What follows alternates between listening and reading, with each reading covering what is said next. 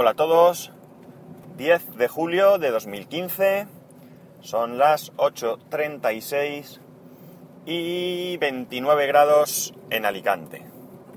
29 grados en Alicante donde yo vivo porque el Apple Watch me marca 24, que creo que lo mide en el aeropuerto.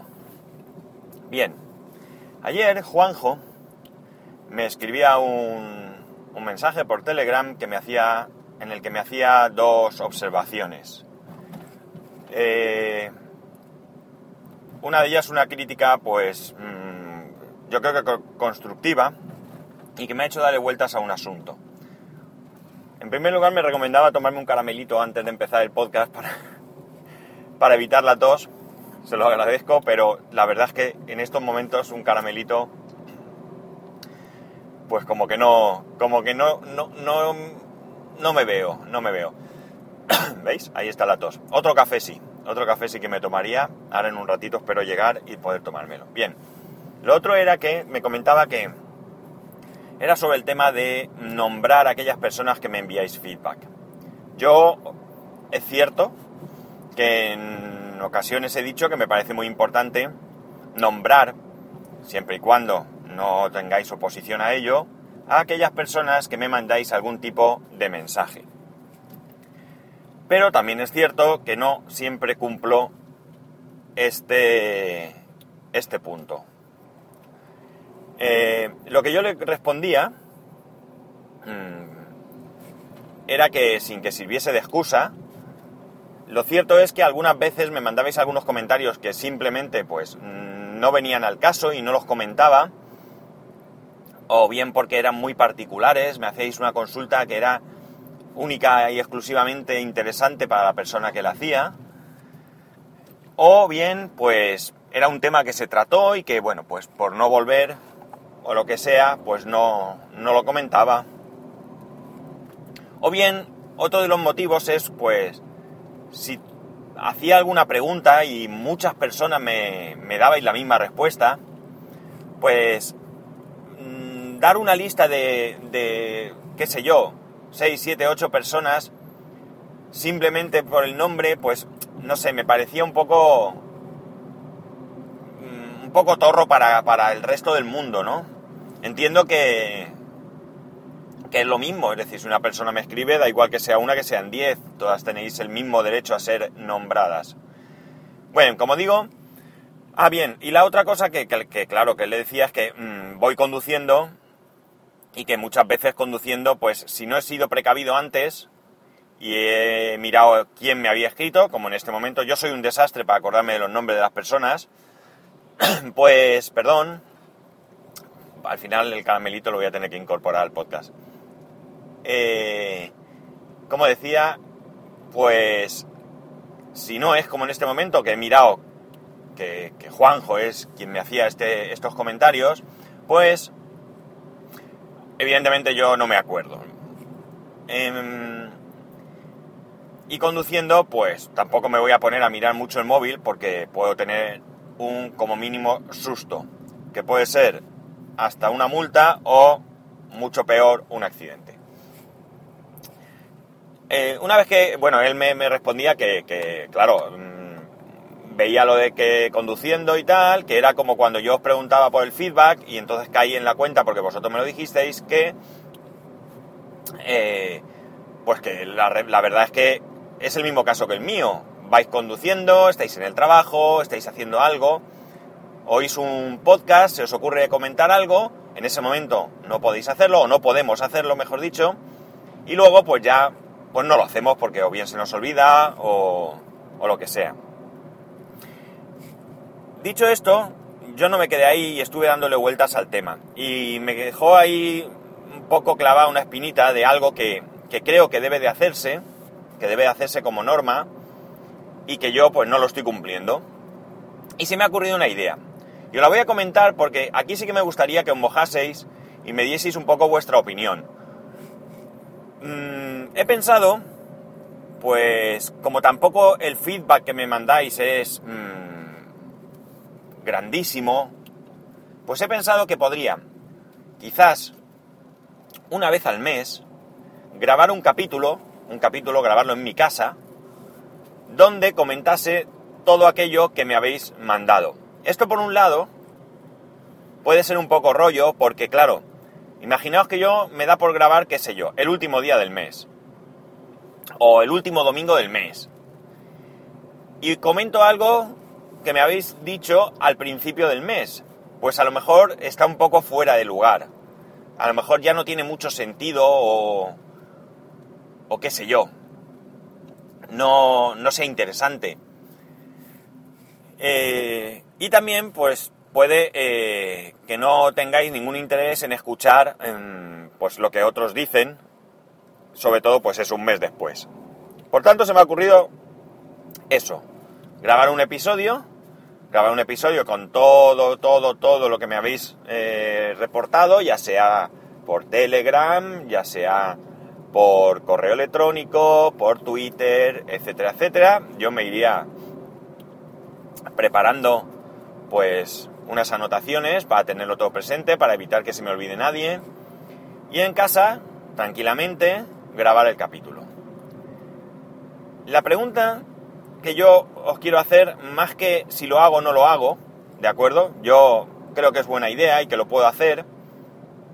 No me llevaría mucho tiempo, no sería algo que me, que me, que me costase un esfuerzo tremendo, porque aquí no habría tampoco ninguna edición ni nada de nada. Es decir, lo grabaría con el micrófono en casa, con mejor calidad y, y punto. Entonces, eh, un poco qué os parece, sí que, sí que me... la idea, sí que me interesa.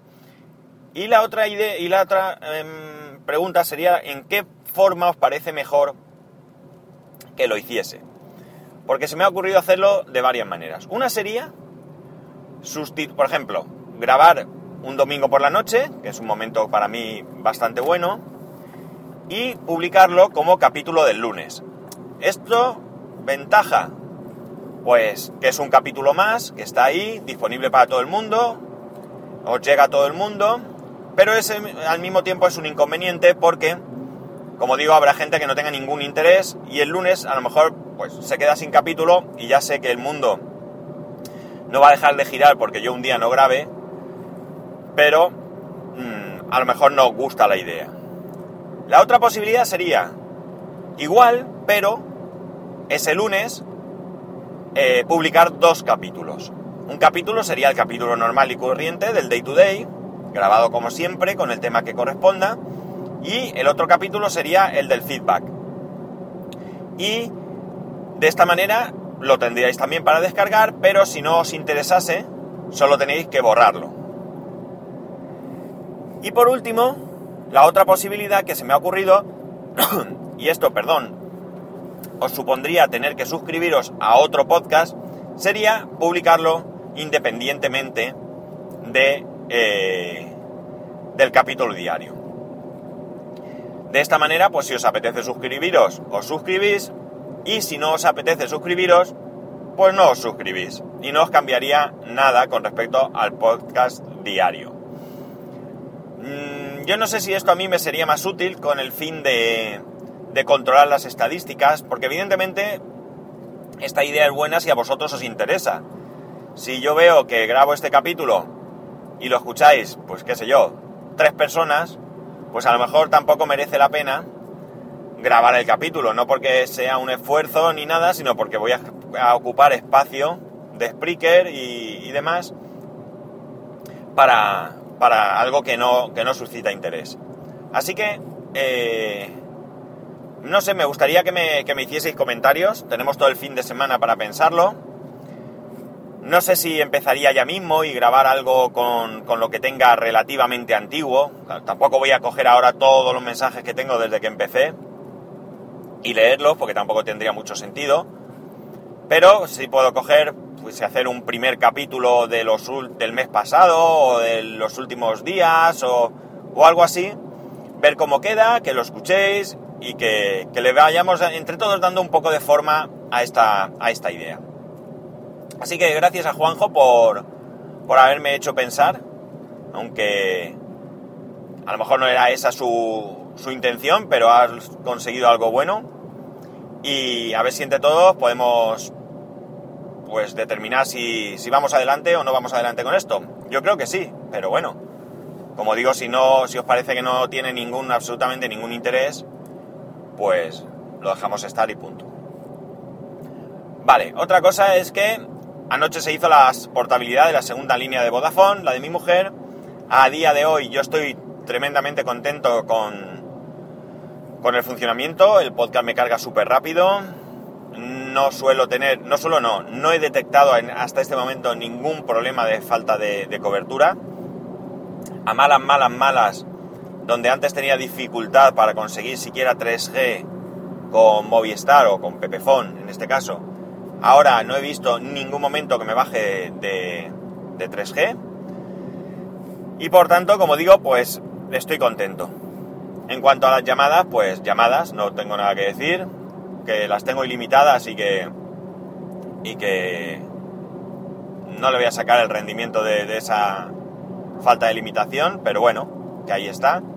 Y que a ver qué me dice mi mujer hoy, porque en el trabajo ella, con Simio, Red Orange, tenía muchos, muchos problemas de conexión de datos, mientras que su compañera, se sientan, las mesas las tienen pegadas una con otra, con Vodafone pues tenía una cobertura perfecta. De hecho, mi mujer, pues en ocasiones quería ver algo en el móvil porque el navegador del trabajo, pues está restringido a ciertas páginas y no, no son porno. Vamos, no creo que vea porno en el trabajo, no lo sé. Pero no lo creo.